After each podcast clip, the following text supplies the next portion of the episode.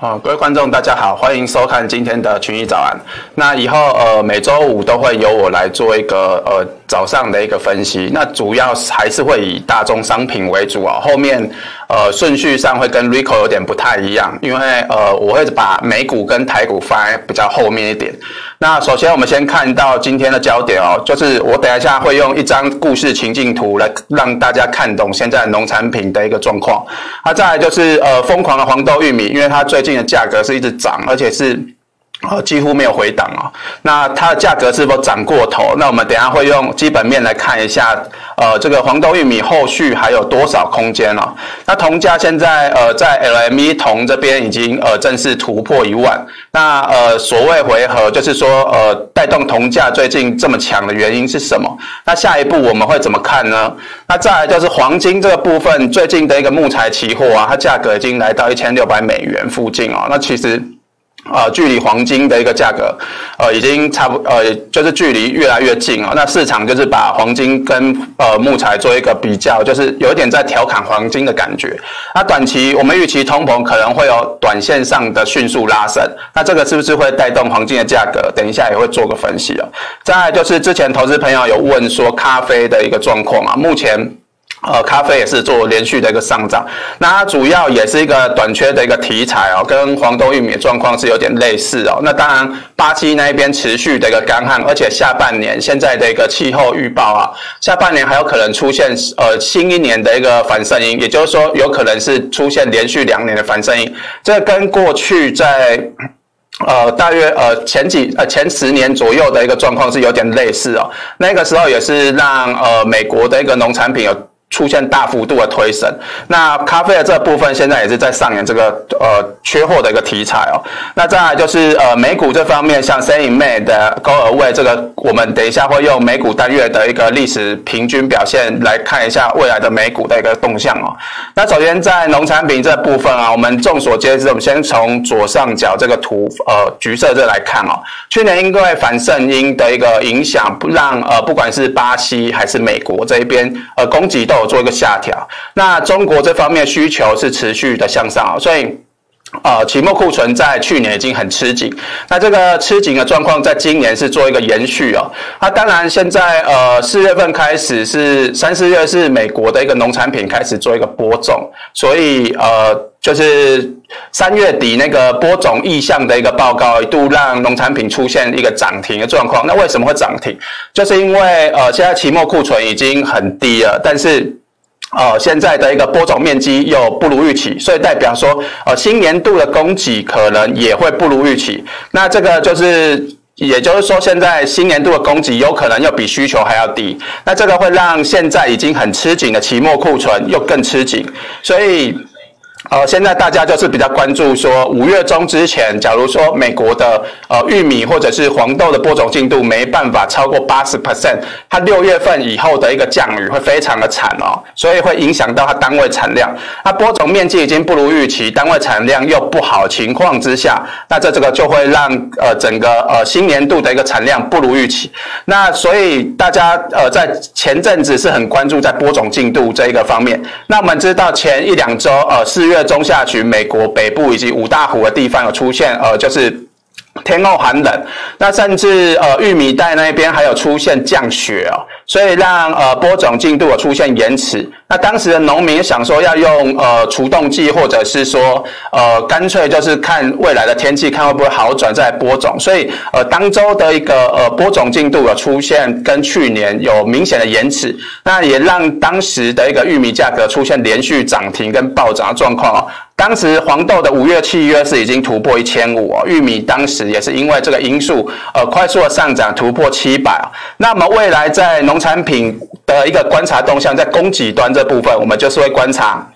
呃，第一个播种进度，那是否呃现在就是因为呃大的交易人是很积极的偏多，所以只要播种进度因为天气有稍微一点点的延迟，那可能就会再度让农产品的炒作行情又会做一个发酵。那第二点就是说在需求这部分，呃，其实我们观察玉米的一个使用量，在美国使用燃料乙醇，它其实用是美国玉米使用量大概四十 percent，比出口中国十五 percent 还多很。很多，所以在拜登这边要推干净能源，就是会推升黄豆油跟燃料乙醇。呃，也就玉米跟黄豆的一个使用量哦。那我们看到最近的黄豆油的走势也是非常的强，最主要也是跟拜登打算要推干净能源，继续加强呃干净能源的推广是有非常大的关系哦。那我们看到这个是呃三月底呃公布呃播种意向报告之后呃。在美国那边的分析师做出了一些 model 的一个预估哦，这个是呃黄豆的一个呃预估的一个模型哦。我们看到呃上面这个框框部分是属于单位面积产量，那在去年的一个单位面积产量预估是五十点二哦，那目前在二月份农业论坛是预估大概是五十点八，那我们用五十三跟五十一来做一个预估哦。那五十三的这个呃期末库存大概会剩下四百九十一点六万吨，大约呃换算就是黄豆。价价格大概是一千四到一千四百五十美分附近左右，那这个也会持续的一个吃紧。所以，假如真的出现这种呃产量很好的情况之下，其实我们认为黄豆、玉米也不太会跌啊。那再就是说，万一万一就是稍微天气不好，来出现呃五十一的一个状况，就是比二月份农业呃论坛预估的五十点八再高一点。那这个期末库存是十九点一万吨，呃，十九点一万吨什么概念？就是我们抓过去的一个历史资料最低。美国的一个呃期末库存就是大概三百三十一万吨哦，那十九点一万吨就是历史没有发生过。那最糟糕的情况之下，可能是美国还会短缺六百九十万吨，要跟巴西进口。那假如说出现十九点一万吨跟短缺六百九十万吨的一个情况，那我们认为说这个情况就可能推升呃黄豆价格创下历史新高哦。那现在的一个。黄豆价格它其实呃在历史新高，大概是在一千七接近一千八哦，所以目前来看以 model 的一个估出来的一个状况，这个需求量是用去年的一个需求量来做一个预估。那我们刚才提到，假如说拜登现在要进一步推广干净能源，那当然就会让玉米跟黄豆需求量要进一步更多，所以会让。呃，短缺的情况要更严重。在玉米的部分，其实它也是有类似的一个情况哦。那目前比较可能的一个水准，就是大概在两千五百二十五万吨左右的水准。那过去这个两千五百二十五万吨的期末库存，相当于呃，在二零零八年、二零一一年以及二零一二年都有出现过。当时呃，以玉米的价格来讲，就是大约呃七百美分以上，甚至是有超过八百美分的一个情况哦。所以也可以。明显的知道现在为什么呃黄豆玉米会这么强哦，那再就是我们看到最近的播种进度哦，它下礼拜二的凌晨还会再继续公布新一周资料。黄豆目前的播种进度是超过去年，那玉米的播种进度我们看到粉红色框这部分，就是因为刚刚提到的呃天气的一个因素造成它播种延迟，那这个就是导致当时的玉米连续大涨的一个原因哦。那现在在上一周因为天气已经转好了，所以现在的一个播种进度有开始追上来哦。但是不管是不是有沿着跟去年的一个方向走，在目前的一个天候状况，我们认为说六月份的降雨还是比历史往年还要偏低哦。那我们先看到巴西这个部分，我们过去在报告上有提到说，呃，巴西的玉米啊，它其实要在二月底之前就要播种超过八成，否则后面雨量会非常少。那其实，在看到这一张图的时候啊，它三月份降雨还蛮多的，但是四月份开始一路就是它的旱季哦。那现在巴西的玉米已经面临了就是要下修。呃，产量的一个状况，那我们认为这个呃利多会反映在五月 WSD 的一个报告。那现在的美国的一个不管是黄豆、玉米，它也面临呃刚刚巴西要面临的一个问题，也就是说，它在五月中之前，它没有播种超过八成，甚至超过八成以上，那它在六月份的降雨可能还有一些降雨，但是。这个降雨是过去历史的平均呢，我们认为说，呃，今年的六月份降雨应该会比呃过去历史平均还要低。那从六月份开始的降雨都是一路向下，所以这个也代表说，呃，现在的一个农产品要假如说五月中之前没有达到他们预期的要求，后面也会有下修产量的可能，这要进一步呃。让供给的担忧更严重哦，所以我们看到过去呃，现在这个是二零一二年，当时黄豆价格是一七八九，所以最糟最糟的一个单位产量很糟的情况之下，我们认为是有可能突破这个价位的，但是短期就是继续往上做一个垫高。那在呃再给大家看另外一个数据，这个是 CFTC 大额交易人的一个筹码。那我们最近的筹码在黄豆这部分，大额交易人的多单大概是二十五万口。那二零一二年七月十七号，也就是刚刚提到的这个历史高点附近，当时的多单水位也是大约在二十六万口附近啊。当时价格是一七一三，也就是说现在有一点是像复制过去的一个走势哦。那在玉米的一个价格方面，二零一二年的价格大概是八四九，现在其实在七月份合约大概在七百附近而已。那在呃大大额交易人这个筹码又更夸张哦。其实我们看到二零一二年当时历史高点前，呃当时的多单才二十二万口，但是我们现在的一个呃水位从呃去年大约九月份左右，大额交易的多单就大约是五十万口，现在是呃持续维持在五十二万口左右。所以其实我们从这边看到。呃，不管是黄豆还是玉米，短线上虽然有利空，但是它只反映一天就开始继续上涨创高，就可以知道，呃，其实大额交易人在这边是非常的一个积极的一个做多哦，所以呃，以上的一个就是给大家做个参考。那昨天的黄豆价格，呃，它也又突破了一个盘整的一个区间，开始做转强啊，所以后续有可能黄豆涨势有机会比玉米还要再强一点哦。那在玉米的这个部分，也是一个呈现看跌不跌的一个。走势，那昨天是有公布出口销售数据。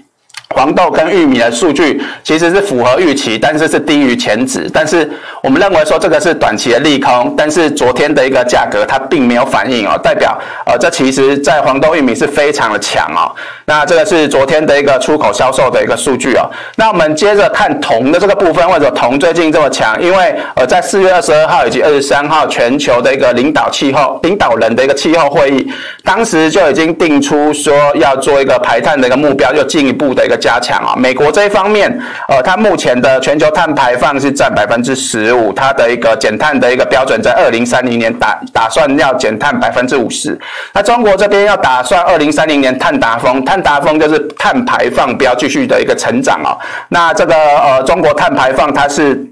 占了全球百分之二十八左右。那我们看到 最近的一个中国的一个呃政府机构啊，他们就是在。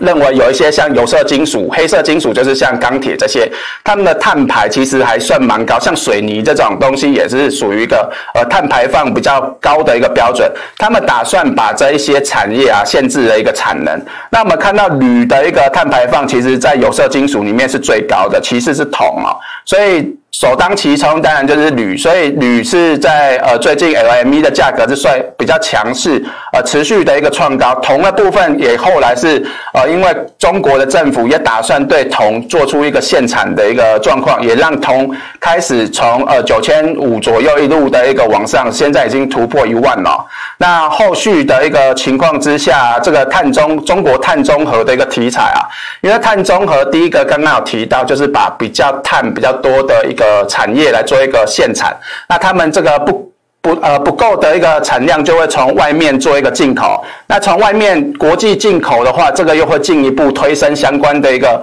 呃不管是铜啊还是有色金属，甚至是钢的一个价格。那在呃刚刚讲的是减呃就是减法，那再就是加法部分，呃为了要让碳平衡啊，他们必须要推动一些新能源车跟风电、水电以及太阳能这边，然后再多用一些回收的一个状况。那么这个呃新能源。不管是风电、水电，还有太阳能这部分，都会用到很多的铜，所以现在外资呃都是把铜的目标价做一个很大幅度的上修，甚至有看到两万的。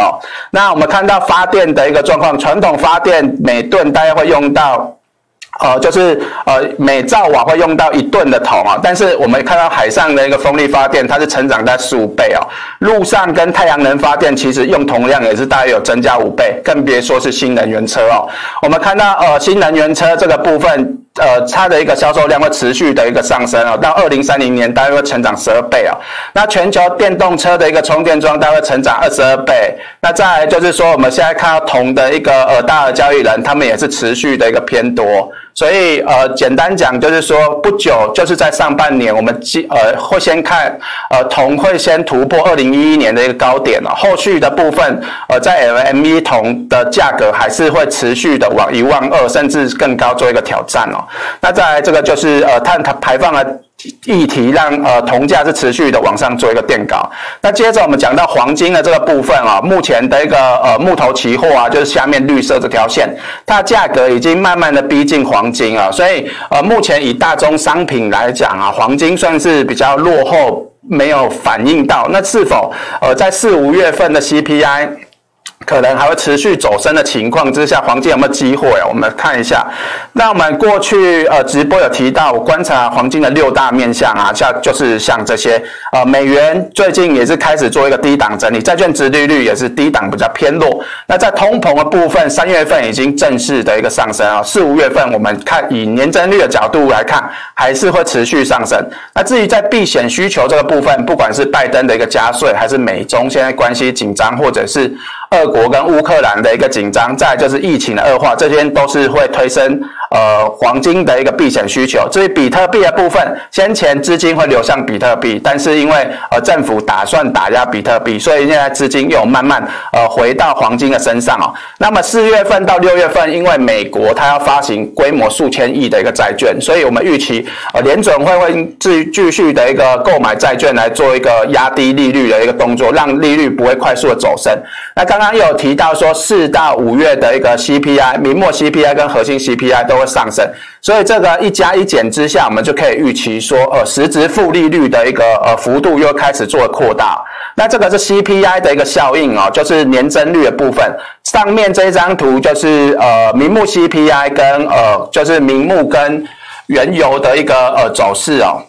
那。下面是原油过去的一个呃低基期的一个状况，四月份、三月份跟四月份，呃就是基期是非常的低，所以这个呃会带动呃四月份的 CPI 还会再继续的走升哦。那呃这里有一个叫做美国克里夫兰联储 CPI 的一个即时预测，它是一个动态的一个调整。那我们看到三月份名目 CPI 公布之后是已经跳升到二点六 percent，现在呃克里夫兰这一边是预期说四月份 CPI 大概会跳升到三点四六。Percent 哦，核心的部分大概是跳到二点一八 percent，所以这个呃相减就是刚刚的一个十年债利率之后，我们可以发现到三月份跟四月份的实质负利率，其实它会再进一步的扩大哦，所以这是支撑黄金继续向上的一个。呃，这动能哦。那目前我们看到，呃，第一段在去年五呃，大约五月份到七月份，黄金暴涨，主要就是因为债券殖利率下跌啊、哦。那中间这一段黄金持续的一个下跌，到目前的三月份为止啊、哦，主要就是债券殖利率上涨，因为这一段期间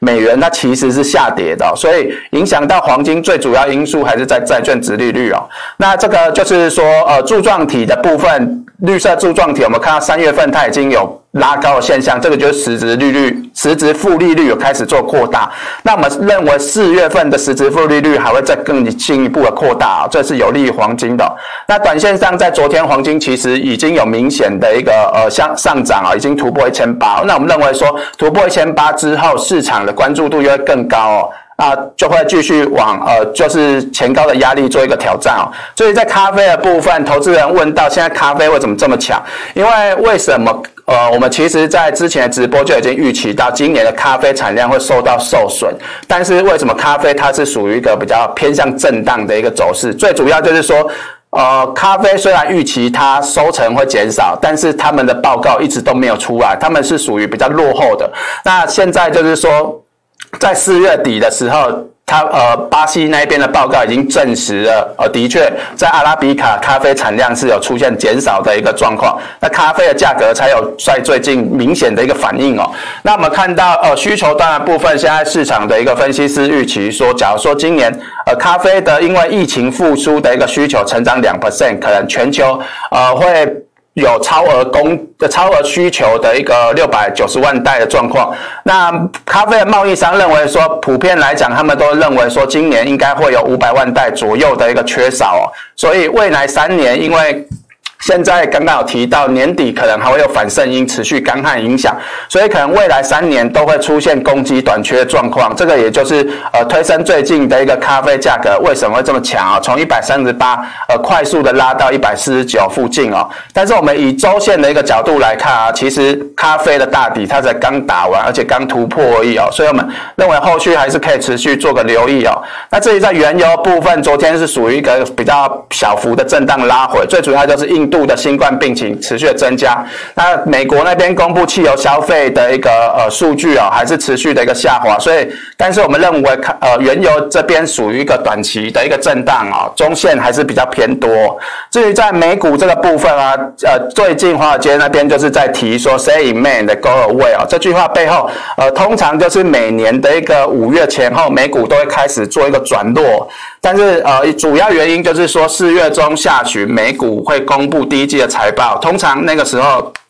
状况会比较好，那比较不好。那我们看到。以历史的走势来讲，五五到九月表现通常都是相对比较弱一点，就算有涨，其实涨幅也没有很大。那十二月到呃隔年的一到四月啊，通常表现都会是美股的比较好。那这个也反映到台股也是有五穷六绝以及七上吊的一个状况啊，因为台股主要还是跟呃美股。的一个方向走，所以美股在五到九月其实表现不太好的时候，台股或多或少也受到影响哦。但是啊，虽然这个呃五到九月表现可能不好，但是今年状况可能会不太一样哦。因为我们看到在彭博这边预估第一季的一个获利、哦，它是每周做一个上修，像上周呃预估第一季年成长大概是三十四 percent 啊，现在是上修到五十一 percent 左右。第二季还是持续的一个上修，预估年成长是五十七 percent 哦。所以呃目前的一个财报的。支撑之下，我们认看到美股它其实震荡拉回的幅度相对呃没那么大哦。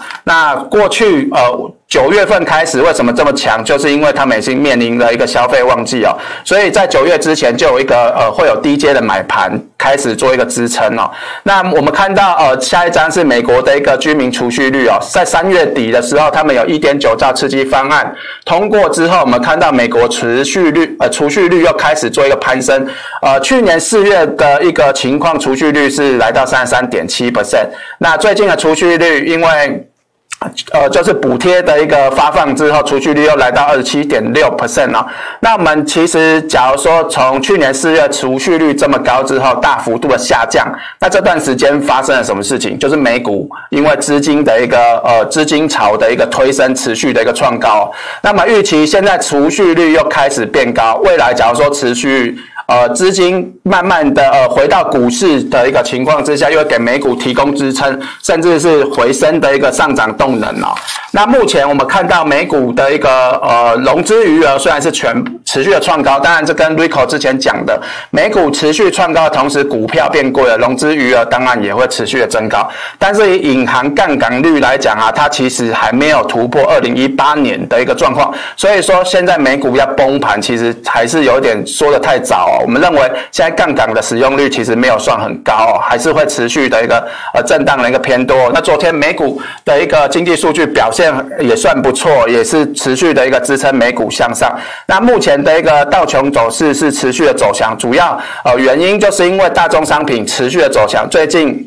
呃，大家都预期说，二点三兆的一个基础建设通过之后，这些基础原料现在都已经开始提前反应，这也是呃道琼为什么会强于科技股的一个原因之一哦。因为资金从呃科技类股跑到了一个些价值股跟大宗原料的一个受惠股哦，所以大宗原料也是持续的强势啊。那我们再看到台股的部分啊，呃，目前来讲，呃，台股已经跌破了一个月线。我们认为说，呃，过去啊，其实不知道大家有没有观察到一个现象，就是说。呃，过去台股的一个融资多杀多啊，它是属于外资先卖一段，然后卖完之后，散户受不了，开始做停损，才会有融资多杀多。那个时候台股就开始止稳向上哦。但是我们现在看到，因为当冲比已经来到四呃三四成以上啊，呃市场是属于比较过热，所以这一次的台股下跌，它其实是先从呃融资多杀多来做一个。呃，反应哦，后续呃融资杀的差不多之后，外资才开始卖哦。但是我们从最近两天的一个情况之下，我们发现到融资的这个呃调整已经到了一段落，所以呃现在的走势有点类似一月当时的一个走势，也是跌破了月线左右，后来就开始做一个拉升哦。那我们短期上就是认为今天在美股带动之下，有机会站上月线哦。那后续走稳之后，是有机会复制一月份的行情哦。那我们呃，以以上就是我们今天群益早安的一个直播，那我们下周再见哦。如果你不想错过最新市场动态，记得开启小铃铛并按下订阅。此外，我们在脸书、YouTube 以及 Podcast 都有丰富的影片内容，千万不要错过。每日全球财经事件深度解说，尽在群益与你分享。